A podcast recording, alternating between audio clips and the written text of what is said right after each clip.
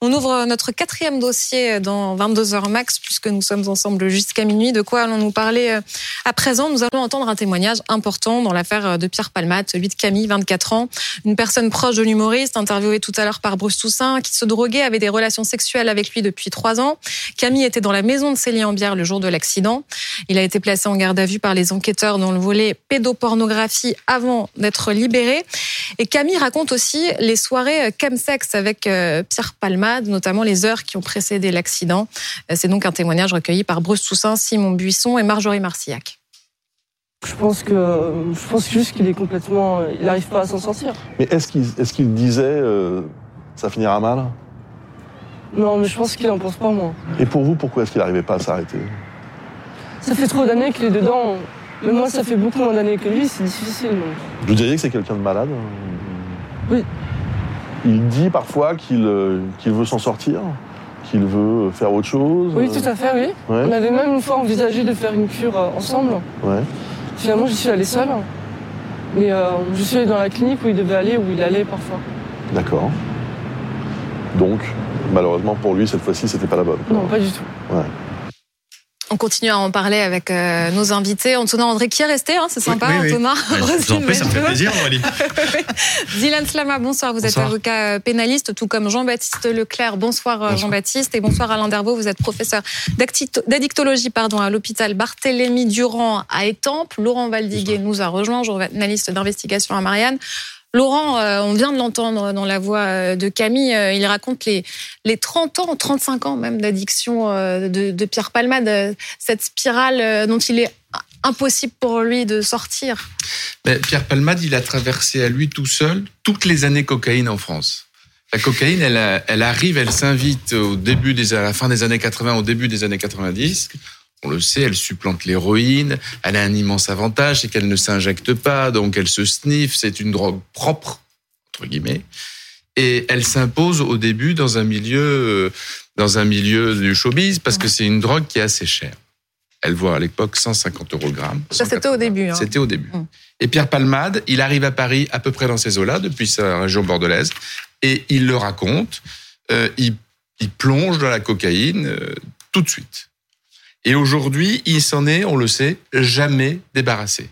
Et il s'en est tellement jamais débarrassé, c'est qu'il a collectionné tous les séjours dans à peu près tous les centres d'addictologie de la région parisienne. Il a tenté encore en septembre dernier de se rendre en Tunisie un mois sur une très longue période. Il n'avait jamais envisagé une période aussi importante. Il y est allé et il y est resté une semaine. Et aujourd'hui, Pierre Palmade, il a enjambé la, la, la, la- ces années cocaïne, puisqu'il est passé, on le sait, il, le- il, il ne s'en cache pas, il ne s'en est pas caché devant les enquêteurs. Et puis de toute façon, comment s'en cacher? Euh, Vu tout ce qui a été découvert dans, son, dans, sa, dans, sa, dans sa maison, et puis vous, tous les témoignages, celui de, de Camille que vous avez recueilli aujourd'hui en est un, euh, il a plongé de plus belle dans cette nouvelle génération de drogues que sont Depuis les, deux ans à peu près. hein. deux, trois ans, Ouais. que sont les catinones.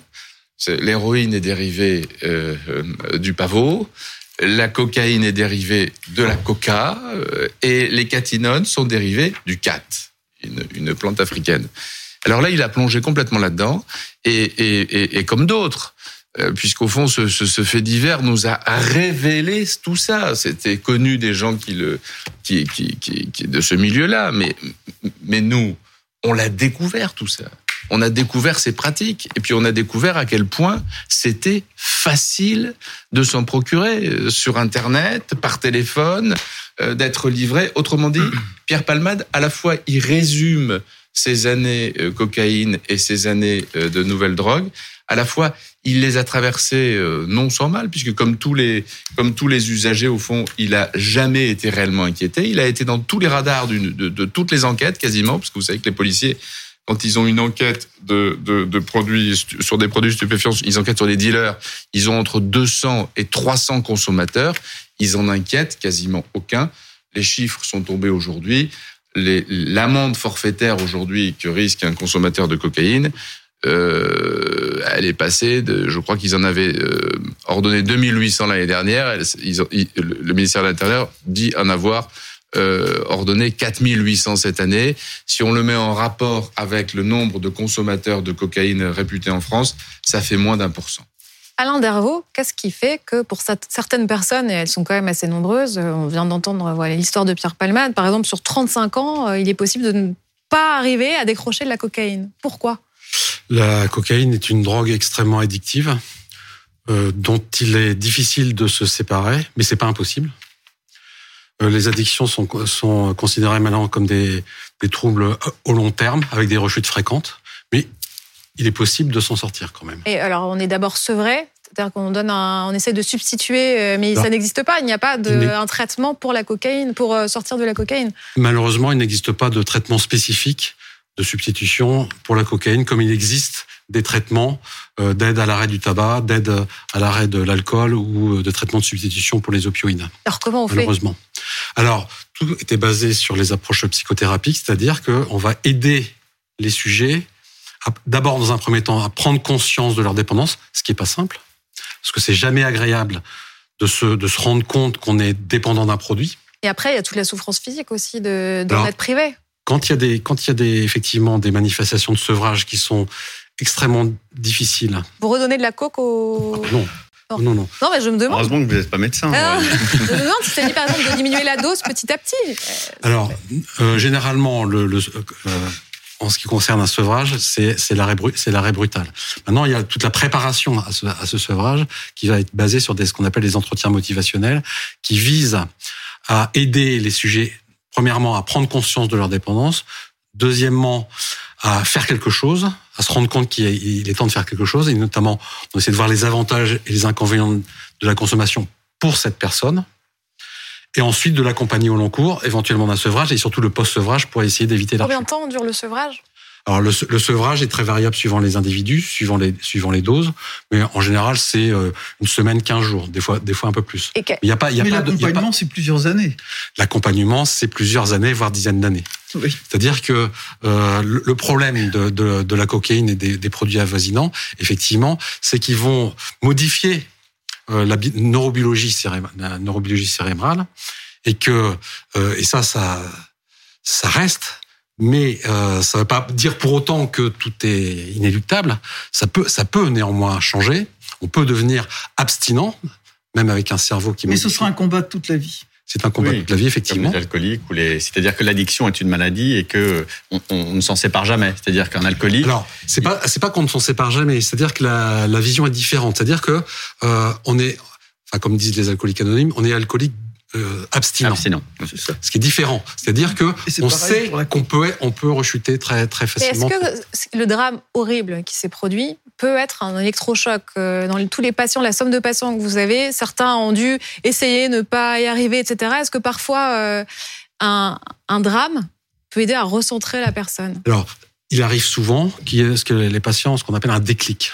C'est-à-dire que tout d'un coup, les sujets se rendent compte que je me rendais pas compte qu'il y avait à ce point un problème. Et à ce moment-là, ça leur fait euh, voir la, le, le, décalage qu'il peut y avoir entre leur comportement et puis la réalité. C'est-à-dire que généralement, mais on voit chez les gens qu'on suit aussi, c'est que moi je fais pas pareil, je le fais pas autant, et mm. puis j'ai pas euh, le fait que ce soit aussi une personne euh, célèbre, euh, il y a moins de, de comment dirais-je, de sentiments, le même sentiment d'appartenance. On a... Alors le sentiment, enfin, la, la, souffrance, que ce soit quelqu'un de célèbre ou pas célèbre, elle, est, oui, toujours, bien sûr, bien sûr. Elle, est toujours, elle est toujours pareille. Ce qu'il y a, c'est que euh, ça peut donner, la célébrité peut donner un, un sentiment d'impunité qui euh, qui fait qu'on va toujours plus loin. Et, pour, pour revenir, en revenir aux drogues de synthèse dont parlait euh, Laurent, la 3-MMC par exemple, est-ce qu'on peut comparer, la comparer à la cocaïne ou rien à voir? Euh, C'est encore plus difficile? Alors c'est également une, une, drogue stimulante, comme, euh, comme la cocaïne, c'est-à-dire que ça donne des sentiments de toute puissance, de, de, de supériorité, on va dire, intellectuelle, physique, etc.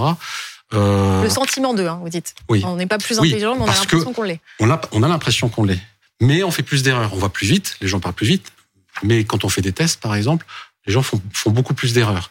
Et ils ne se rendent pas compte, en termes savants, on appelle ça l'agnosognosie, ils ne se rendent pas compte que euh, finalement ça, peut se voir et que de l'extérieur, ben il y, a un- gros décalage. Le sentiment de toute puissance, euh, Pierre Palmade, euh, visiblement lavé quand il prend le volant. En tout cas, il n'imagine pas qu'il va causer un drame. Enfin, je, je pense que je peux le dire comme ça aujourd'hui. Mais avec le témoignage de Camille, on, on apprend qu'en fait, il avait pris le volant quelques heures avant euh, le drame et qu'il était, euh, qu'il avait déjà pris euh, des stupéfiants à, à ce moment-là. On comprend encore plus peut-être la décision de la justice de le placer en détention provisoire. Bah écoutez, euh, la décision euh, de la justice, en tout cas de, de la Chambre de l'instruction de lundi, euh, se fonde notamment sur deux critères de l'article 144 dans lequel il y a le renouvellement ou non de l'infraction. Donc effectivement, euh, cette décision, après, euh, on en pense ce qu'on veut, et je sais que beaucoup de mes confrères et beaucoup de personnes la jugent sévère. En Vous n'en faites pas partie euh, j'en fais totalement partie. Ah, Mais, euh, Mais en tout état de cause, en tout état de cause, euh, effectivement, euh, c'est par rapport au renouvellement de l'infraction que cette décision a été prise, et donc c'est par rapport à cette inquiétude euh, que ils reprennent le volant dans ces conditions-là euh, dans les dans les prochains mois ou qui se remettent dans ce genre de situation qui a fait cette décision. Tous les avocats que j'ai reçus en très peu de temps euh, ces derniers jours, euh, à chaque fois, ne comprenaient pas la décision de le placer en détention provisoire. Oui, alors moi je, je prendrais toujours d'abord euh, la, la, la précaution de dire qu'on n'a pas accès au dossier et que donc euh, on, Vous faites bien on de juge dire, et oui. on dit des choses à partir de ce qu'on a. Maintenant, à partir de ce qu'on a, c'est vrai qu'il n'est pas très fréquent de placer quelqu'un en détention provisoire pour homicide involontaire. C'est vrai qu'il n'est pas très fréquent qu'une deuxième enquête soit ouverte euh, pour euh, le trafic de stupéfiants à la suite d'un accident de la route. Et c'est vrai qu'il est encore moins fréquent qu'une troisième enquête soit ouverte une semaine plus tard parce que euh, quelqu'un a vu euh, euh, le fait divers et a décidé d'aller dénoncer des choses non seulement aux autorités judiciaires, mais également en prévenant certains médias. Donc tout ça fait qu'effectivement, il y a quand même un traitement euh, particulier. Mais ce qui m'intéresse, au-delà du cas de, de Pierre Palmade, c'est que vous avez parlé euh, d'électrochoc. Euh, et on aurait pu penser, et on pourrait penser euh, qu'effectivement, malheureux- malheureusement, ce fait divers puisse servir d'électrochoc à la société française. Mais ce qu'on peut regretter, au moins à mon sens, c'est que euh, dans les prises de parole publiques qui ont eu lieu euh, après ce fait divers, on a entendu, me semble-t-il, notamment s'agissant des propositions, seulement le ministre de l'Intérieur qui a proposé en fait plus de répression. Euh, or, la répression, on sait bien que notamment s'agissant des usagers, euh, depuis 15, 20, 30 ans, c'est quand même le constat dont on s'est tous aperçus. Alors peut-être les avocats euh, le, voyaient de visu depuis euh, plusieurs décennies, mais en, tout cas, ça, ça émerge euh, à la phase de la société, je pense, ces dernières semaines. On se rend compte que ça ne fonctionne pas. Et donc, la proposition euh, qui est faite, politique en tout cas, c'est encore plus de répression, alors qu'on sait bien que c'est sur le volet préventif. Je pense que c'est le constat qu'on peut faire autour de ces dernières semaines. Et pourtant, euh, à ce niveau-là, rien n'a bougé. Bah, le et on ministre de la pense que Santé euh, n'a pas fait de déclaration fracassante. Exactement, c'est ce que je veux dire. Et on a l'impression que parce que c'est interdit, on va pas faire de prévention parce que ce serait contradictoire d'aller faire de la prévention d'un produit interdit. Or, à mon Il y avis, a quand même dans les propositions de, de Gérald Darmanin la notion de visite médicale ob- obligatoire qui est dans, le, dans la, la liste en, en sortant de ce... c'est vrai. On peut penser que c'est un peu léger, mais vous avez Pardon, raison. Et le fait que ça vienne du Vous ministre de de l'Intérieur, sa J'ai lu, bah, tel- j'ai lu les propositions de Gérald Darmanin et j'ai noté avec intérêt que Gérald Darmanin était co-ministre de la Santé. Mais c'est le ministre, voilà. Vous voyez, alors que j'ai- appris d'ailleurs récemment, à l'occasion de s'avère que le ministre de la Santé est ministre de la Santé et de la prévention. Vous voyez, j'ajoutais même que ça faisait partie de son titre, mais on l'entend pas beaucoup. Il avait reçu un rapport en mai dernier, bon, c'est pas pour l'enfoncer, mais sur euh, la pratique du chemsex, il n'avait pas répondu. Mais euh, Non, je, non, je voulais euh, rebondir sur ce que vous disiez, c'est-à-dire qu'il y a eu deux affaires qui concomitamment ont quand même heurté l'opinion publique, l'affaire Palmade et puis l'affaire de cet élève qui a qui, de cet élève qui a poignardé sa, j'en sa, sa professeure.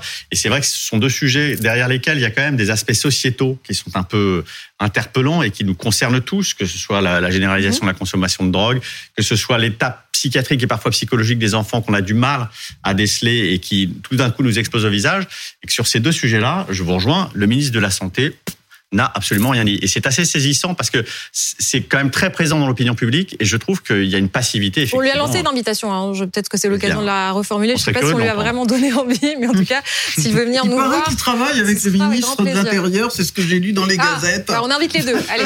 Euh, mais euh, il y a trois volets dans cette affaire Palmade. Euh, on l'a déjà dit l'accident, les stupéfiants, on en a parlé, et puis il y a le volet pédopornographie. Quand on entend le témoignage de Camille, on comprend que pour ce proche euh, de Pierre Palmade, qui le connaît depuis trois ans, euh, il était important de dire Pierre Palmade n'est pas un pédophile, de recontextualiser euh, cette vidéo qui a été transmise aux enquêteurs. Ben oui, parce qu'on voit bien qu'il y a des, choses obscures dont on ne comprend pas tout, qui se sont jouées dans l'entourage de Pierre Palmade, dans cet entourage de, la nuit, de la drogue. Et, et, et on voit bien sexe. que et du sexe. Ouais. Et, euh, et c'est vrai que Camille, qui témoigne euh, ce matin, Camille, il est très proche de Pierre Palmade euh, dans cette dans cette dans cet univers-là. Il explique que c'est de son téléphone qu'a été tourné ce film qui est quand même un peu curieux, Oui. euh, d'un film où on voit Pierre Palmade en train de regarder des images euh, pédophiles. Alors, est-ce que ça fera de Pierre Palmade un pédophile ou un détenteur d'images euh, pédopornographiques, ce qui est un délit aussi? Alors, c'est un délit si la justice le caractérise, c'est-à-dire si elle voit que chez vous, c'est une habitude de, de, de, de, de regarder, de consommer des images pédopornographiques. Là, on n'en est pas là. Alors on n'en est pas là. Mais alors on n'en est pas là, mais la justice, euh, pour le coup, fait son boulot avec célérité puisque le parquet de Paris a décidé une perquisition un dimanche euh, au domicile de Pierre Palmade, dans les deux domiciles, euh, pour justement, c'est ce qu'ils font toujours hein, quand il y a des soupçons euh, de cet ordre, pour essayer de saisir les ordinateurs. Alors les ordinateurs de de cette population-là euh, de, de, de clients de la brigade de protection des mineurs, ce sont des ordinateurs qui contiennent des centaines de milliers, voire des millions d'images pédopornographiques. C'est-à-dire le record de la, de la brigade de protection des mineurs, ils ont arrêté de compter les images dans les mille, dans les dizaines de disques durs à un million d'images et de vidéos euh, au bout de 48 heures de garde à vue. Donc autrement dit, les, les usagers d'images pédopornographiques qui sont renvoyés dans les tribunaux sont des gens qui détiennent des dizaines d'images interdites. En tout cas, c'est un autre éclairage qu'apporte Camille. Enfin, une autre version de l'histoire. Euh, On ne sait pas ce qui est vrai à cette Oui. heure, mais euh, l'idée de l'histoire de Camille, c'est de dire que euh, Pierre Palmade, certes, a vu cette vidéo, mais il s'agissait pour lui de la dénoncer et non pas Oui. de faire partie Ça de ce pas très crédit cette schéma. affaire, mais Ce bon. sera effectivement un témoignage important. Et comme vous le disiez tout à l'heure, effectivement, c'était intéressant. Ce sera à la justice de caractériser ça. Et ça va être très long. C'est-à-dire que c'est une infraction qui est extrêmement compliquée. C'est-à-dire qu'il y a différents euh, types de, de situations qui peuvent caractériser cette infraction. Euh, Est-ce que euh, dans ce cas-là, il y aura euh, infraction? Il va y avoir une instruction. Ça va prendre du temps. Et c'est une infraction compliquée à caractéri- à caractériser. Effectivement, il y a la question de l'habitude, de est-ce qu'on a payé pour voir ces images. Situation assez compliquée. On va maintenant écouter euh, un coup de gueule. Euh, le journaliste Olivier Delacroix était l'invité tout à l'heure de BFM Story. Il a dit plusieurs choses intéressantes qu'on n'a pas trop entendues d'ailleurs euh, ces derniers jours. Il dit d'abord cette phrase Beaucoup se régalent de voir tomber Pierre Palmade. Et le puissant qui tombe, euh, c'est euh, n'oubliez pas en plus que euh, Pierre Palmade est, est gay, donc euh, il y a aussi une Il y a de l'homophobie mais bien évidemment, il y a, il y, a, il y, a, il y a quelque chose de cet ordre et euh, on ne peut que le constater. Et moi, ça me fait peur, en fait. Voilà, c'est sûr pourquoi je. je Qu'est-ce qui vous fait peur? Mais ce qui me fait peur, c'est l'hystérie de cette société euh, où finalement, hein, euh, les règles de la démocratie et du du jeu des réseaux sociaux permet à n'importe qui de donner son avis. Il dénonce l'hystérie populaire, Oui. la, la vindicte populaire également, euh, ce, ce plaisir qu'il y a à voir tomber euh, Pierre Palmade. Bah. Il dit même qu'il y a des relents d'homophobie euh, dans les Bah, réactions ce qu'on peut lire euh, Ce par-ci qui est par-là. vrai, c'est que sur, le- sur les réseaux sociaux, il y a dans cette affaire quelque chose qui cristallise le ressentiment envers une personnalité du showbiz qui, euh, dans, dans, le, dans, dans la vindicte de certains, est un showbiz qui est un peu en dehors de nos vies, qui s'affranchit des interdictions puisqu'il consomme de la drogue, consomme de la drogue pour faire une sorte d'orgie sexuelle et que ces gens-là ne tiennent pas compte de notre vie quotidienne, ne sont pas astreints aux mêmes règles que nous, n'ont pas les mêmes règles de vie. Et donc d'une certaine façon euh, que la sanction qui tombe aujourd'hui sur Pierre Palmade sous la forme de cet accident absolument tragique dont il est l'auteur et et notamment poussé par un mode de vie que ces gens-là exècrent, tout d'un coup se disent bah c'est bien fait pour lui quelque part. Et c'est vrai que ce, ce ressentiment-là existe sur les réseaux sociaux dans une partie de, des, des gens qui commentent au quotidien cette affaire euh, et, qui, et qui déversent une forme de haine et de ressentiment à l'endroit de ce que représente pour eux, pour eux, Pierre Palmade. Alors qu'il est avant tout un malade. Je ne sais pas, euh, le médecin que vous êtes, comment vous regardez cette histoire? Alors, euh, il y a beaucoup de, il y a pas probablement pas que la, la consommation de drogue, il y a aussi peut-être euh, d'autres choses. Euh, mais c'est pas à moi de, de commenter ça pour, ce, pour cette personne-là directement. Est-ce que la société a du mal à regarder ces malades euh, Bah, euh, la stigmatisation des malades mentaux en général, des patients qui ont des addictions est, est extrêmement forte. Ça, on peut pas le, on peut pas le nier. Ça, c'est quelque chose qui est extrêmement, extrêmement répandu. Euh, Les conséquences sont tellement horribles et abominables de ce qui s'est passé. Ce, ce- ce qui a été dit sur ce- ce- la, la gravité des blessures, ce petit bébé euh, mort dans le ventre de sa mère, tout ça, c'est- absolument, absolument, oui, abominable.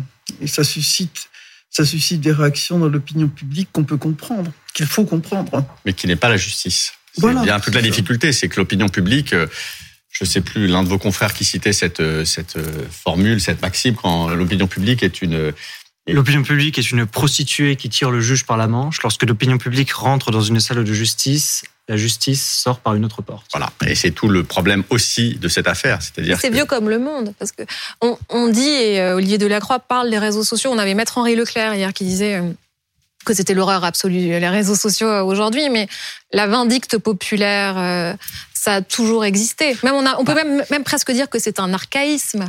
Oui, enfin, on voit bien que les choses sont quand même décuplées. Euh, les choses sont décuplées par la société de l'information, les chaînes d'information continue, les réseaux sociaux. Euh, si ça vous voulez, existait avant- avant BFM TV. Bah non, parce que d'une certaine manière, avant on avait le 20h le soir, ensuite les gens étaient leur télé, La le week-end il ne se passait rien. Oui, mais la presse écrite c'était une fois par jour. L'affaire Grégory, rappelez-vous, une euh, fois par jour. Ouais. toute la presse était délocalisée euh, à, euh, enfin, près des- d'Épinal et, euh, et les journalistes campaient littéralement euh, donc sur les lieux de dans les villages alentours de, de la mort du petit Grégory et en radio Jacques Expert pour RTL euh, faisait des flashs toute la journée pour raconter ça. Je peux vous dire que ça faisait la une des journaux des télés et que, c'était déjà très prégnant dans l'opinion. Maître Leclerc racontait ici même que lui, la salle de Digne avait été mise à sac dans l'affaire Roman parce qu'il avait réussi à obtenir l'acquittement de son On a cette client. image où il avait été lui-même pris à partie, il s'était retrouvé torse nu Et ça carrément. faisait la une de tous les journaux. Ça faisait la une de tous les journaux il y a l'affaire Grégory, il y a l'affaire Doutreau qui a été comme ça. Et c'est vrai qu'à chaque fois qu'il y a eu des affaires comme ça, on a observé à la suite de ces affaires-là une espèce de réflexion de euh, que nous est-il arrivé collectivement? Est-ce qu'on n'a pas failli euh, parfois Mm. euh, Est-ce qu'on a- on n'a pas fait trop?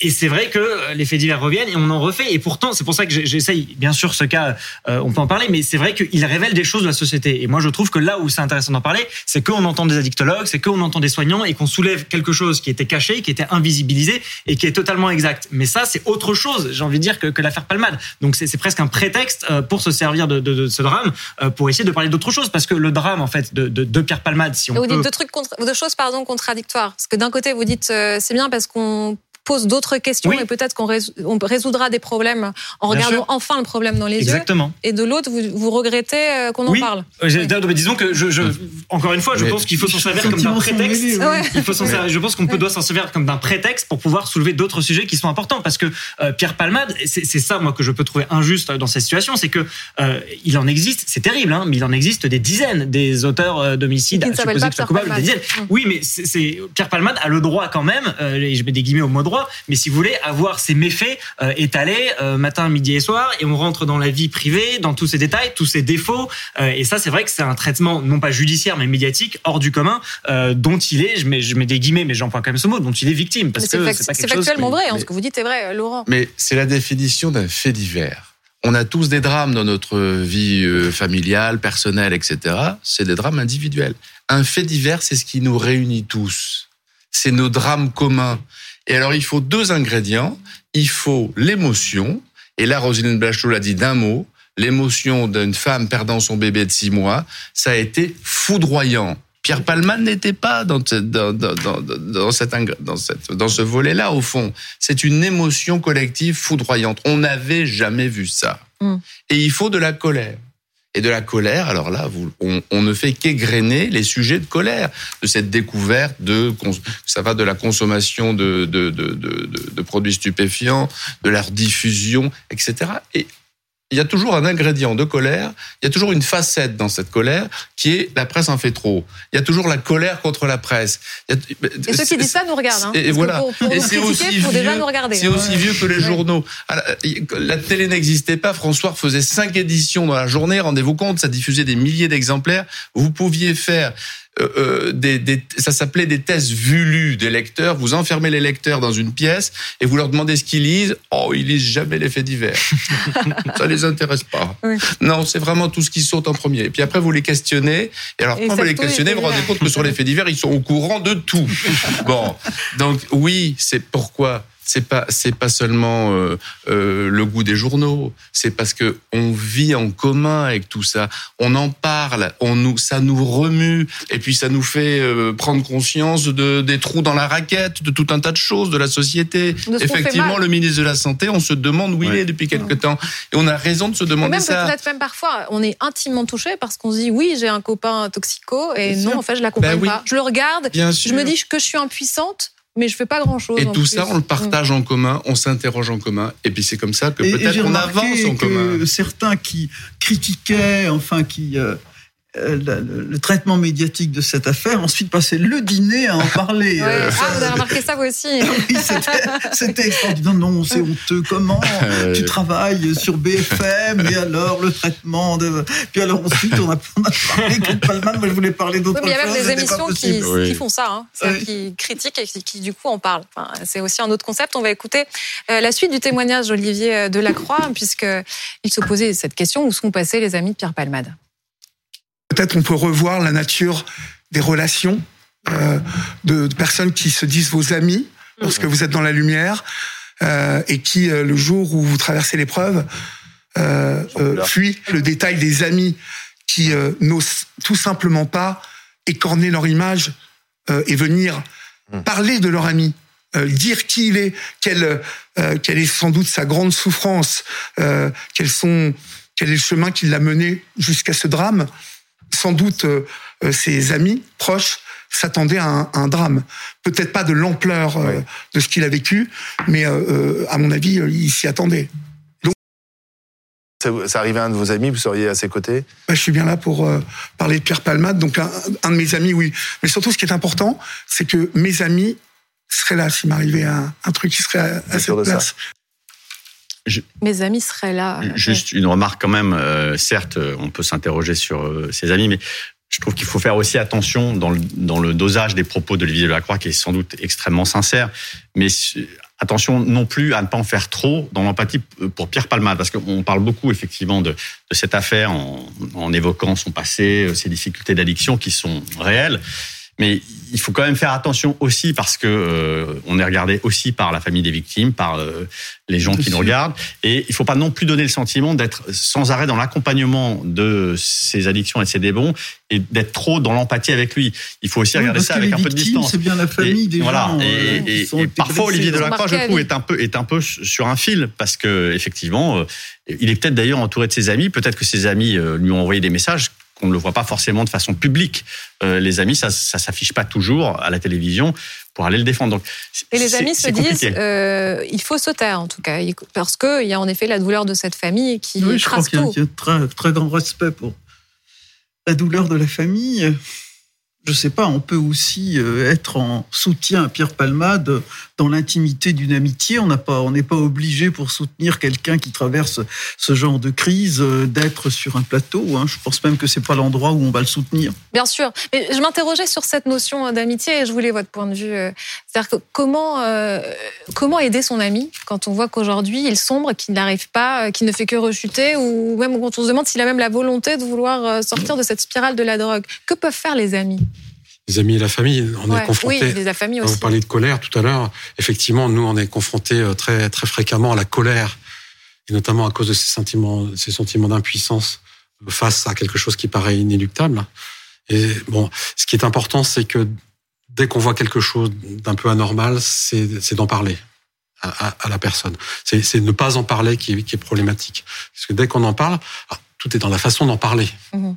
Euh, si on en parle de façon euh, dire raisonnable, mais pas moralisatrice, pas morale, mais ah, il y a, il y, a, il y a un problème là. T'as pas l'air. euh, Là aussi, il y a des structures qui aident des familles à avoir euh, les, les bonnes attitudes, parce que c'est c'est difficile à trouver la- le, bon ton et la, absolument, la- absolument. la bonne harmonie. Absolument, et c'est pas c'est pas c'est pas évident parce que Ouais, la personne ne l'accepte pas forcément. C'est-à-dire que quand la personne ne l'accepte pas, l'attitude la plus adaptée, c'est je m'inquiète pour vous, pour toi, à cause de tel ou tel comportement. Je suis très inquiet. Donc on signifie qu'il y a quelque chose qui va pas, sans avoir de jugement moral, ce qui est, ce qui est, ce qui est pas évident et qui est qui, qui est pas forcément bien reçu euh, de, de la part de de la personne qui peut qui peut dire, euh, moi ça c'est mon problème. Il n'est pas possible d'aller plus loin. que vous dites en gros, euh, il faut manifester son inquiétude, mais euh, pas forcément aller plus loin, essayer On de peut. contraindre. On peut contraindre. Alors le problème Non, de la J'ai vu des contrainte, familles qui enfermaient les, oui, la personne en addiction. Ça marche pas. euh, le problème, des choses épouvantables. hein. là, ce qu'il faut, ce qu'il faut bien comprendre en matière d'addiction, c'est que le- l'acteur du changement, c'est la personne elle-même. Bien sûr. C'est, c'est, c'est, c'est ni Mais la c'est pas si famille. simple. On peut avoir la volonté de s'en sortir et avoir des moments de. euh, Et puis même parfois Oui. dire à ses proches, euh, je vais replonger, le- je le sens quoi. Oui, oui, Euh, oui, oui. Mais il faut, faut beaucoup de persévérance. Et euh, avec de la persévérance, on, on- on peut y arriver. C'est-à-dire qu'il faut répéter. Des fois, il faut répéter souvent. Oui, je suis, je, je suis inquiet à, à ton propos. Si tu te fais du mal, ça me fera mal. Euh, peut-être, peut-être pas comme ça, mais euh, je suis inquiet. Il, peut y avoir des conséquences de, de, de, de- de ces comportements-là. Ce que je disais tout à l'heure, c'est euh, notre notre travail, c'est d'aider les sujets à changer. C'est euh, d'aider les, les sujets à prendre conscience pour changer leur changer leur comportement parce que la thérapeutique c'est pas quelque chose d'extérieur c'est pas un médicament c'est pas une psychothérapie c'est pas une c'est pas euh, la prison c'est pas c'est euh, c'est- ce qui est thérapeutique c'est ce qui va aider quelqu'un à changer On je avait sais pas si je me fais bien C'est comprendre de Non, mais parler, c'est de beaucoup parler. Mais voilà, justement, je voulais qu'on en parle parce qu'on a déjà reçu donc des anciens toxicos et ceux qui ont réussi à s'en sortir. On avait notamment un homme qui, qui a réussi à ne plus ressombrer depuis 9 ans et qui nous disait Moi, ce qui m'a aidé, ce sont les groupes de parole. Donc, c'est ce dont parle euh, Rosine Bachelot. alors effectivement euh, parler dans différents contextes et notamment avec ce qu'on appelle des pères aidants PAIRS des pères aidants des patients experts donc des gens qui ont connu qui ont un savoir expérientiel de, de, de- de- de- des addictions peut aider donc euh, des, des gens à s'en sortir Parce notamment connaissent tous- toutes ces phases, ils les connaissent par cœur. Oui, et notamment, voilà, moi je suis passé par là, je sais ce que c'est, et voilà, je peux t'aider. Là encore, c'est pas, il va faire, il va, il peut pas faire à la place, mais je peux t'aider à changer ou telle ou telle, telle ou telle chose, ou de voir les choses autrement. Parce que sortir d'une addiction, c'est aussi voir le monde autrement, les relations aux autres autrement. Et ça, c'est pas simple, ça, ça, ça ne peut pas se faire euh, comme ça, d'un un coup de baguette magique. C'est un long réapprentissage et qui, euh, qui demande pas mal d'accompagnement. Et la pression est énorme sur Bonjour, le père je aidant m'appelle parce Aurélie. que non mais Aurélie. oui mais c'est ça mais c'est à dire qu'il faut toujours être joignable enfin vous, voyez le- la pression que Eh oui. la personne a sur ses épaules Oui, oui. Oui, parce que vous l'avez aussi Euh, et donc, bah, on, on l'a aussi. Hein, des fois, nous aussi, ce sentiment d'im- d'impuissance. Mais je sais aussi que, de toute façon, même, même dans les cas les plus désespérés, il y a toujours un espoir. Et que même, j'ai vu des gens qui étaient, ils le disent eux-mêmes, au fond du gouffre, au fond du caniveau, et qui un beau jour s'en sortent, Sans en sortie. s'en sont sortis. Et donc ça, donc euh, toujours même, de, même pas toujours après de la même façon il y a mille façons de s'en sortir Oui, Mm. absolument. Le, le tout est euh, d'aider les sujets à voir quelle est, le- comment, quelle est leur place dans, dans leur monde, quelle est- quelles sont les relations avec les autres, euh, etc. ce qui est difficile c'est que on se demande parfois si est-ce parce que telle personne a une maladie psychiatrique qu'elle va facilement aller vers la drogue euh, euh, se sentir attirée ou est-ce la drogue, la surconsommation de drogue qui va ouvrir la cause, une que c'est maladie l'effet, oui. euh, Tout est possible. de savoir. Euh, ça peut être la poule et l'œuf, et généralement, ce qu'on, notre façon de dire, c'est que les relations sont bidirectionnelles, c'est-à-dire que ça va dans les deux sens. C'est-à-dire que souvent, mais pour un individu donné, pas systématiquement. Il y a des gens qui n'ont pas forcément de troubles psychiatriques et qui vont dans les addictions. En revanche, les addictions, assez fréquemment, peuvent entraîner des problèmes d'anxiété, des problèmes de dépression, euh, et qui sont euh, qui sont compliqués à gérer parce que euh, la dépression et l'anxiété qui sont qui sont présentes chez un certain nombre de patients sont souvent aussi des manifestations de manque ou de, de, sevrage. Il y a des, trafiquants qui, effectivement, au début, euh, vous fournissent de la drogue gratuitement, euh, vous entraînent dans des fêtes étudiantes. Et puis, euh, ça vient très vite, l'addiction, parce que l'effet, les- l'effet de ces drogues euh, est sur la libido, sur les comportements sexuels, la levée d'inhibition, le sentiment de créativité est extrêmement fort. C'est- Le problème, c'est que la drogue, c'est très bon. Pendant un court moment, mais c'est très bon. Attention, Roselyne. euh, Bah non, mais attendez, mais je- La drogue, la drogue est confessions. prohibée. mais je ne dis la drogue, c'est de la- c'est de la C'est merde. un produit interdit. La drogue, c'est de la merde. Mais j'explique comment on, a, on appâte les, les, les gens. Mais vous-même, euh, vous en avez déjà pris? Non, jamais. Non, mais enfin, je bien à mariner. Mais je me suis beaucoup occupé dans mes, euh, dans mes actions humanitaires, puisque je m'occupe beaucoup de lutte euh, contre le sida, et j'ai évidemment abordé ces, ces problèmes Euh, j'ai vu arriver euh, avec le, le- j'ai vu arriver le chemsex et j'ai vu arriver la consommation, euh, la consommation massive de cocaïne et d'autres drogues. Oui, dans la dans les actions que je que je mène sur le terrain. Et c'est vrai que c'est extrêmement compliqué, euh, extrêmement compliqué parce qu'en plus on s'adresse à des populations sur lesquelles il faut faire toutes sortes de de- d'actions. Euh, il y a- il y a la PrEP, il y a le, il y a ce- il y a tout ça qu'il faut emmener. euh, Il y a la lutte contre les maladies sexuellement transmissibles. Il y a les effets, il y a des effets pathologiques extrêmement extrêmement importants. Et non, mais je veux pas que mes propos soient mal compris. Non, Je- mais, quand je, euh, je- on- je on dis quand je dis que la drogue, c'est c'est parce que on a un effet. Oui, d'entraînement au départ, que ça devient quelque chose de terrible et, que on a beaucoup de mal à s'en sortir. Et il y a des trafiquants qui commencent par vous fournir gratuitement ce produit pour faire de vous des clients habituels. Ce qu'on comprend bien, en tout cas, c'est qu'en ce moment, euh, Pierre Palmade est toujours hospitalisé. Certes, il a été placé en détention provisoire, donc il est mis sous écrou. Sa, sa chambre d'hôpital devient une cellule de prison.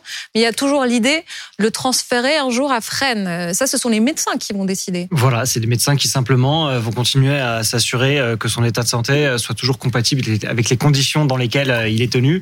Donc, à un moment, on peut espérer qu'il aille mieux, mais malheureusement, quand il ira mieux, il pourrait être incarcéré in concreto. Ça veut dire se retrouver bien sûr à la maison d'arrêt, mais ça doit passer par l'aval des médecins, tout à fait. Ah, et ensuite, donc, il va à Fresnes, euh, Fresnes euh, où il y a un hôpital. Donc, l'idée, c'est de Il y a un qu'il service reste à l'hôpital hospitalier. aussi. Voilà. Il sera dans un service hospitalier à Fresnes.